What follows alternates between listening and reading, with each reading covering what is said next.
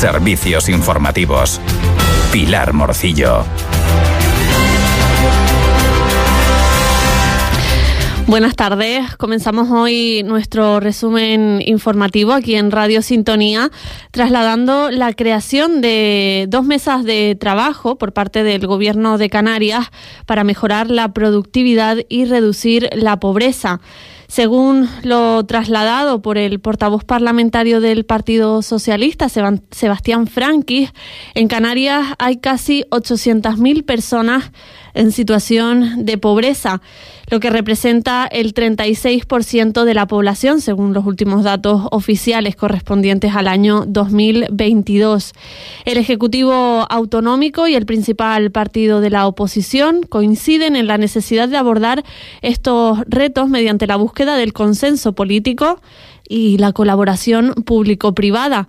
El presidente Clavijo se ha marcado como objetivo alcanzar un gran acuerdo para acortar la brecha económica como el alcanzado en el Pacto Canario de la Inmigración.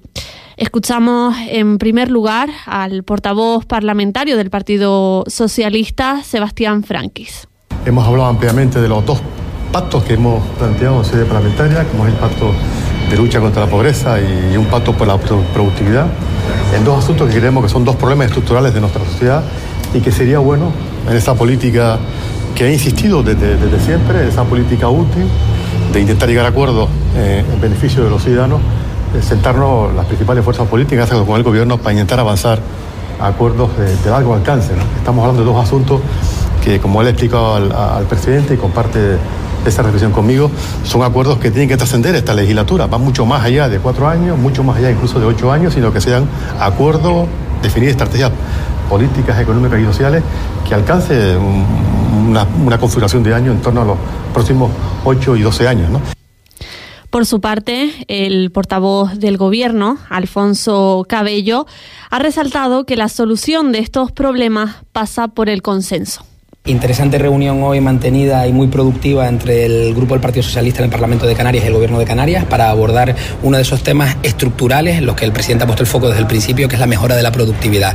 No en vano en Canarias estamos casi 8.000 euros de media por detrás del conjunto del Estado español en lo que se refiere a la productividad eh, por empleado y ese es uno de los temas en los que tenemos que trabajar decididamente. La pobreza, el resto de problemas eh, muy, muy eh, importantes que tiene la comunidad autónoma, muchos de ellos dependen también de la mejora de la productividad. Hoy hemos llegado a un acuerdo con el Partido Socialista en este caso, siguiendo la estela que veníamos trabajando en el ámbito de la inmigración, de crear un grupo de trabajo de manera conjunta entre los portavoces, eh, el gobierno de Canarias, los portavoces de los partidos políticos y el gobierno de Canarias, para abordar una serie de fórmulas y que pongan encima de la mesa un trabajo a realizar a lo largo de los próximos años. Nos enfocamos ahora en el Cabildo de Fuerteventura, que ha abierto el plazo para la convocatoria pública de subvenciones en materia de bienestar social para este año, que contempla una partida de 159.716 euros. El consejero insular de Acción Social, Víctor Alonso, señala que esta acción viene a reforzar el trabajo que realizan las asociaciones y entidades sin ánimo de lucro en materia de acción social para hacer frente a la demanda que existe en la isla. La suelen solicitar pues asociaciones que trabajan la familia, la infancia, la igualdad, eh, la pobreza, la marginación, el riesgo de exclusión social, a lo mejor algún programa interesante dirigido al tema de, eh, mayores, mm, algún tema de prevención eh, en, adicciones, eh, suele ser un poco el, grueso de las asociaciones que, suelen presentarse.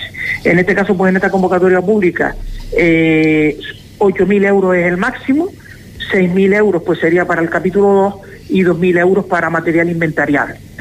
De tal manera que, bueno, hay una, una oportunidad, yo creo que, que, importante, de que la gente se pueda, se pueda presentar.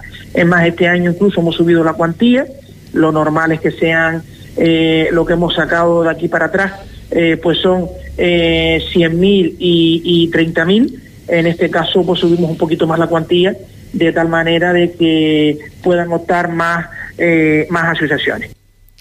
Continuamos en materia de vivienda. El portavoz del Grupo Parlamentario de Nueva Canarias, bloque canarista, Luis Campos, denunció que el decreto ley de medidas urgentes en materia de vivienda del gobierno de las derechas consolida la derogación del planeamiento en el archipiélago reclamó que se tramite como un proyecto de ley en el Parlamento para aprobar enmiendas de mejora algunos aspectos de la norma que son una apuesta clara por el sector inmobiliario, por el uso especulativo del suelo con la vivienda privada y por la consolidación de la derogación del planeamiento.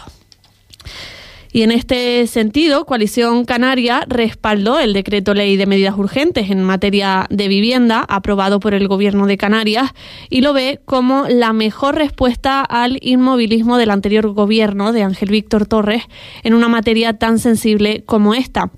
El secretario nacional de organización, David Toledo, aseguró que Canarias ha perdido cuatro años. Sin embargo, subrayó que el gobierno liderado, liderado por el presidente Fernando Clavijo, con este decreto, está respondiendo en tiempo récord a uno de los problemas que más preocupan a los canarios y canarias, el acceso a la vivienda. Frente al inmovilismo, trabajo. Solo así se puede volver a situar a Canarias en la senda del progreso. Venimos de una legislatura donde el estado del bienestar se mermó y se perdieron cuatro años. Sin embargo, este gobierno, liderado por Fernando Clavijo, con este decreto, está respondiendo en tiempo récord a uno de los problemas que más preocupan a los canarios y a las canarias, como es el del acceso a la vivienda. En solo siete meses se ha puesto sobre la mesa soluciones reales, entre ellas la convocatoria de un concurso para recuperar las viviendas y edificios inacabados por la crisis inmobiliaria del 2008 o la transformación de oficinas locales y edificios de uso administrativo en viviendas, entre otras importantes medidas. Cumplimos con uno de nuestros compromisos electorales más importantes, poner a los ciudadanos y a las ciudadanas en el centro de la gestión política. Hacerlo conlleva consigo que ante problemas como el de la alta demanda habitacional, nosotros ofrecemos soluciones. Continuamos con la información política, en este caso con la portavoz de Bienestar Social del Grupo Parlamentario Popular. Rosa Viera considera que el hecho de que Canarias sea la segunda comunidad con menos plazas sociosanitarias públicas demuestra que este tema no fue una prioridad para el gobierno del Partido Socialista, Podemos y Nueva Canarias y califica de gran fracaso la atención a nuestros mayores en los últimos cuatro años. De las 4.460 plazas previstas en el segundo plan de infraestructuras sociosanitarias de Canarias, solo fueron capaces de crear 517. La verdad es que sorprenden y hasta duelen los datos por todo lo que significa personas que estaban esperando y que esperan por una plaza sociosanitaria. Y si hablamos de los pacientes, de las personas que permanecen en los hospitales a pesar de estar con alta médica, en 2019 había 223 pacientes y en 2023, cuando se fue el anterior gobierno, dejaron 545 personas que estaban en esta situación. Por eso entendemos y valoramos positivamente la acción del nuevo gobierno en la que están trabajando con convenios, con estrategias para estudiar, para conseguir obtener los mejores resultados y dar solución a toda esta situación lo antes posible. Y el Archivo Histórico de Fuerteventura acoge mañana jueves 22 de febrero la primera sesión de las jornadas insulares de puertas abiertas del programa Ecocomedores de Canarias 2024 organizadas por el Instituto Canario de Calidad Alimentaria. Estas eh, jornadas se llevarán a cabo en todas las islas del archipiélago con el objetivo de promover el desarrollo de la producción agraria ecológica, mejorar la calidad de la alimentación de la población y fomentar la inclusión de productos ecológicos frescos, locales y de temporada en el menú de las instituciones públicas a través de un plan referente a nivel estatal con una década de trayectoria en Canarias. Y otra de las voces que hemos podido escuchar esta mañana en Radio Sintonía ha sido la de Alejandro Jorge.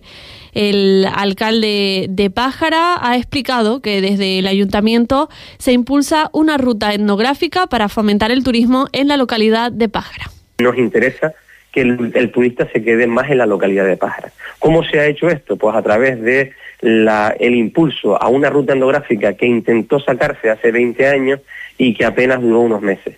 Ahora estamos hablando de la Noria, del Corral del Consejo, de la Tenería y la Taona. Cuatro elementos, puntos de visita que hablan de nuestras tradiciones, de nuestra cultura, de nuestra historia, y eso indudablemente va a significar que aunque Pájara como localidad adorezca de playa, sí que es posible impulsar otro tipo de atractivos turísticos. Y la información local nos lleva ahora hasta el norte de la isla.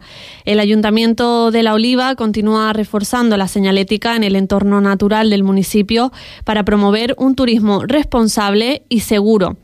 Los nuevos paneles informativos, ubicados estratégicamente en las entradas de senderos hacia el cráter del volcán del Calderón Hondo, brindan orientación sobre las actividades permitidas y las medidas de seguridad a tener en cuenta durante la visita. Además, se han instalado carteles adicionales en puntos críticos para señalar los senderos correctos y restringir el acceso a áreas peligrosas. Y el Cabildo de Fuerteventura destina más de 3 millones de euros en ayudas dirigidas a entidades locales, organizaciones deportivas y no deportivas, deportistas individuales, federaciones deportivas y eventos deportivos en la isla. Estas ayudas se conceden con el objetivo de promocionar de manera efectiva la actividad físico-deportiva y crear hábitos de vida saludable en la población insular.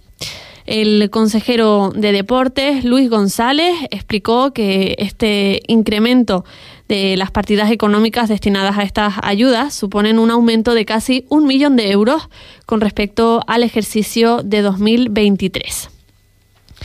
Y también desde el Cabildo de Fuerteventura se anuncia la apertura oficial de la convocatoria para la solicitud del carnet de artesano en el año 2024. Los interesados podrán presentar su solicitud en el Registro General de la Corporación, en las oficinas de atención ciudadana o también de manera telemática a través de la página web del Cabildo durante los periodos del 1 al 31 de marzo y del 1 al 30 de septiembre en días laborables y en horario de 8 de la mañana hasta las 2 de la tarde.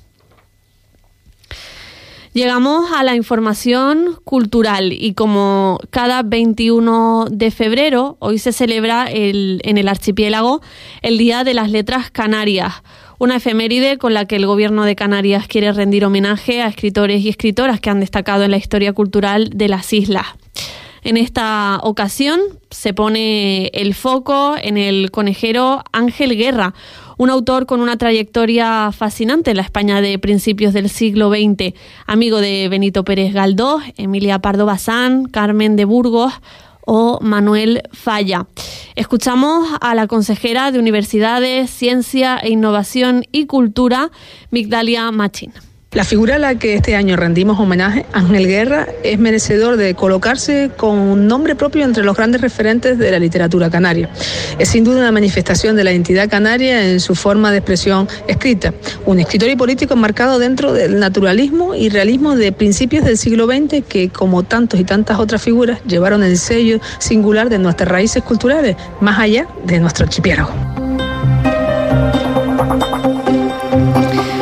Vamos ya hasta la Agencia Estatal de Meteorología para conocer el pronóstico del tiempo para las próximas horas aquí en la isla de Fuerteventura. Saludamos a la compañera Marta Larcón. Buenas tardes. Muy buenas tardes. En la isla de Fuerteventura tendremos cielo poco nuboso con temperaturas máximas en ascenso alcanzando 23 grados de máxima en Puerto del Rosario. Y de cara a mañana seguiremos con intervalos nubosos con temperaturas máximas en ascenso alcanzando 24 grados de máxima en Puerto del Rosario. El viento será flojo de nordeste que tendrá componente norte y aumentará moderado a partir de las primeras horas del día. Es una información de la Agencia Estatal de Meteorología. Y aparte del Día de las Letras Canarias, tenemos para hoy otro aniversario. La jueza de paz de Tuineje, Paca Betancor, ha cumplido 30 años desempeñando esa función.